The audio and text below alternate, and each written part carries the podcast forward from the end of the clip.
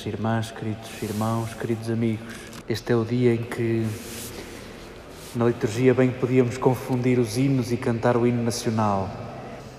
Hoje queremos olhar para esta para esta festa muito antiga como inspiradora daquilo a que nós chamamos nação portuguesa, naquilo a que nós chamamos o nosso país. Não queremos que por ter sido inspiradora em tempos onde não era possível diferenciação religiosa, não queremos que esta festa esmague ninguém. Não queremos dizer que, que os portugueses que, que, enfim, que se identificam com esta festa são mais portugueses que aqueles que não se identificam. Para nós que nos inscrevemos neste caminho de descobrirmos Jesus e de nos assemelharmos a Ele, sentimos um afeto especial a este símbolo que celebramos. Celebramos Jesus, mas simbolicamente lembramos os seus vestígios de fragilidade e queremos lembrar uns aos outros que o nosso país uh, não prescinde disto de nos lembrarmos da fragilidade de Jesus. O que é que isso pode fazer connosco?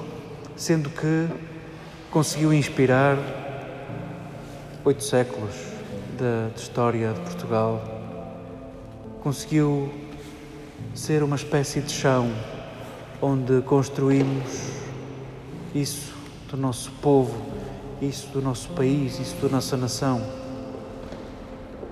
sempre me intrigou porque é que os Evangelhos que dão conta de um Jesus curandeiro que quase nos envergonha, nós não conseguimos bem encaixar a quantidade de curas que Jesus faz. De repente, qual é a profissão de Jesus? É, é rabi, é mestre ou, ou é um, habilidoso e que faz umas coisas que cura tanta gente? São quilos de versículos do Evangelho onde Jesus é médico ou enfermeiro ou algo parecido. E sempre me intrigou como é que os Evangelhos que põem Jesus, apresentam Jesus desta forma, com superpoderes de conseguir eh, reverter estados de saúde, reverter feridas, reverter lepra. Ah, caramba, não dava para fechar as feridas dele. Até as nossas feridas cicatrizam. Como é que a do super poderoso não cicatriza e ele não dá uns pozinhos que dê para fechar aquilo? É. Sempre me intrigou porque é que, porque é que se insiste, porque é que os evangelistas insistem em apresentar um Jesus com as feridas não cicatrizadas, com as próprias feridas abertas. Talvez seja a intenção dos evangelistas insistirem no excesso, no exagero. Jesus, olhando a sua vida, preferiu não guardá-la.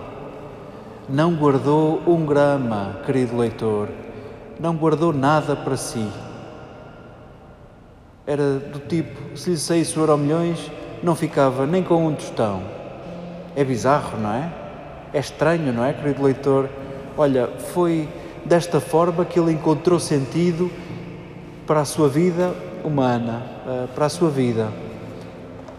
Deixo-te a ti eh, este convite a descobrires no excesso e no exagero sentido para a tua fragilidade. Queremos ficar com esta. Queremos olhar este Jesus ferido como dom até ao fim. De facto, as feridas são uma, uma memória da cruz e a cruz é símbolo de quem não se safa, de quem não se quis safar. E nem as próprias feridas foi capaz de cicatrizar. A expressão do sangue e da água que, que João dá conta que jorram do coração de Jesus já morto na cruz são a insistência neste registro. Já quando não podia dar nada, deu. Naqueles símbolos de, de Eucaristia e do batismo, quando já não podia dar nada, pois fez-se presente na vida da Igreja. Saboreamos no dia de hoje este excesso, este excesso que inspirou a construção da nossa nacionalidade. Um excesso de Jesus que foi sentido ao longo destes séculos, foi sentido para tantos homens e mulheres que nos precederam e que construíram aquilo que se calhar podia ser o nosso mais característico. Portugal ainda assim é conhecido por ser um povo acolhedor. Bom, vamos, isto não nos caiu do céu aos trambolhões. Uh, esta página que escutávamos hoje inspirou muitos de nós e ao longo de tanto tempo a ponto do nosso modo de ser ser específico, ser diferente, ser característico. E, e Jesus não fechou as feridas para ficar igual a ti, para ficar igual a ti, para ficar igual a mim.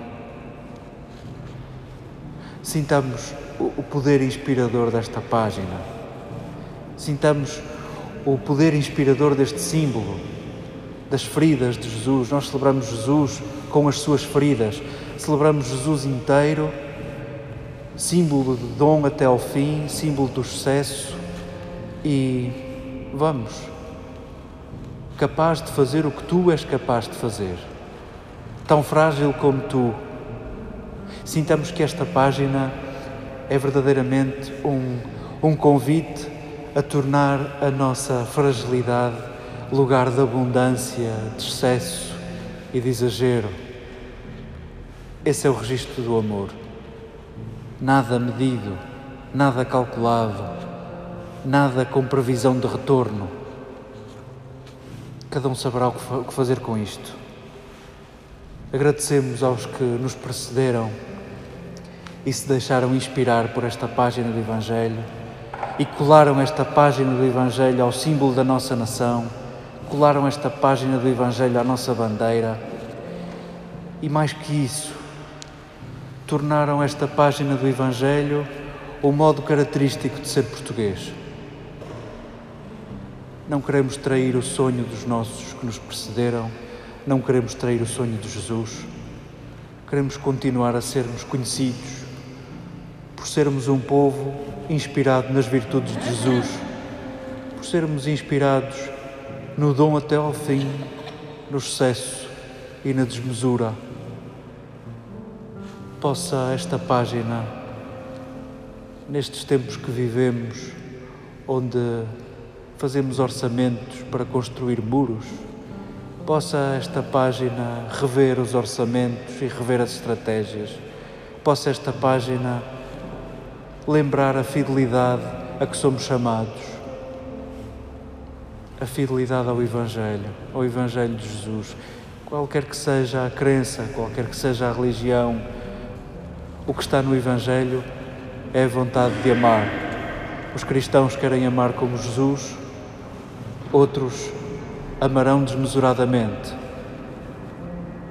Celebremos aqueles que nos governam, celebremos aqueles que veem no nosso país uma terra de sonho, uma terra de esperança, uma terra de promessa. Saboreemos o facto de sermos protagonistas da construção de um povo tão parecido ao povo que seguia Jesus, que se deixava inspirar pela sua desmesura e não quis trair o seu sonho de não deixar ninguém para trás.